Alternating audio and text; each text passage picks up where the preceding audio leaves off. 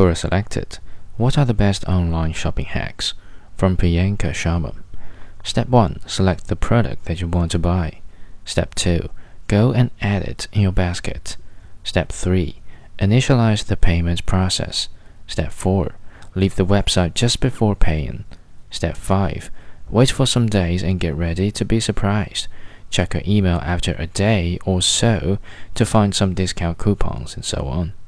Postscript I have tried it many times. It works almost every time.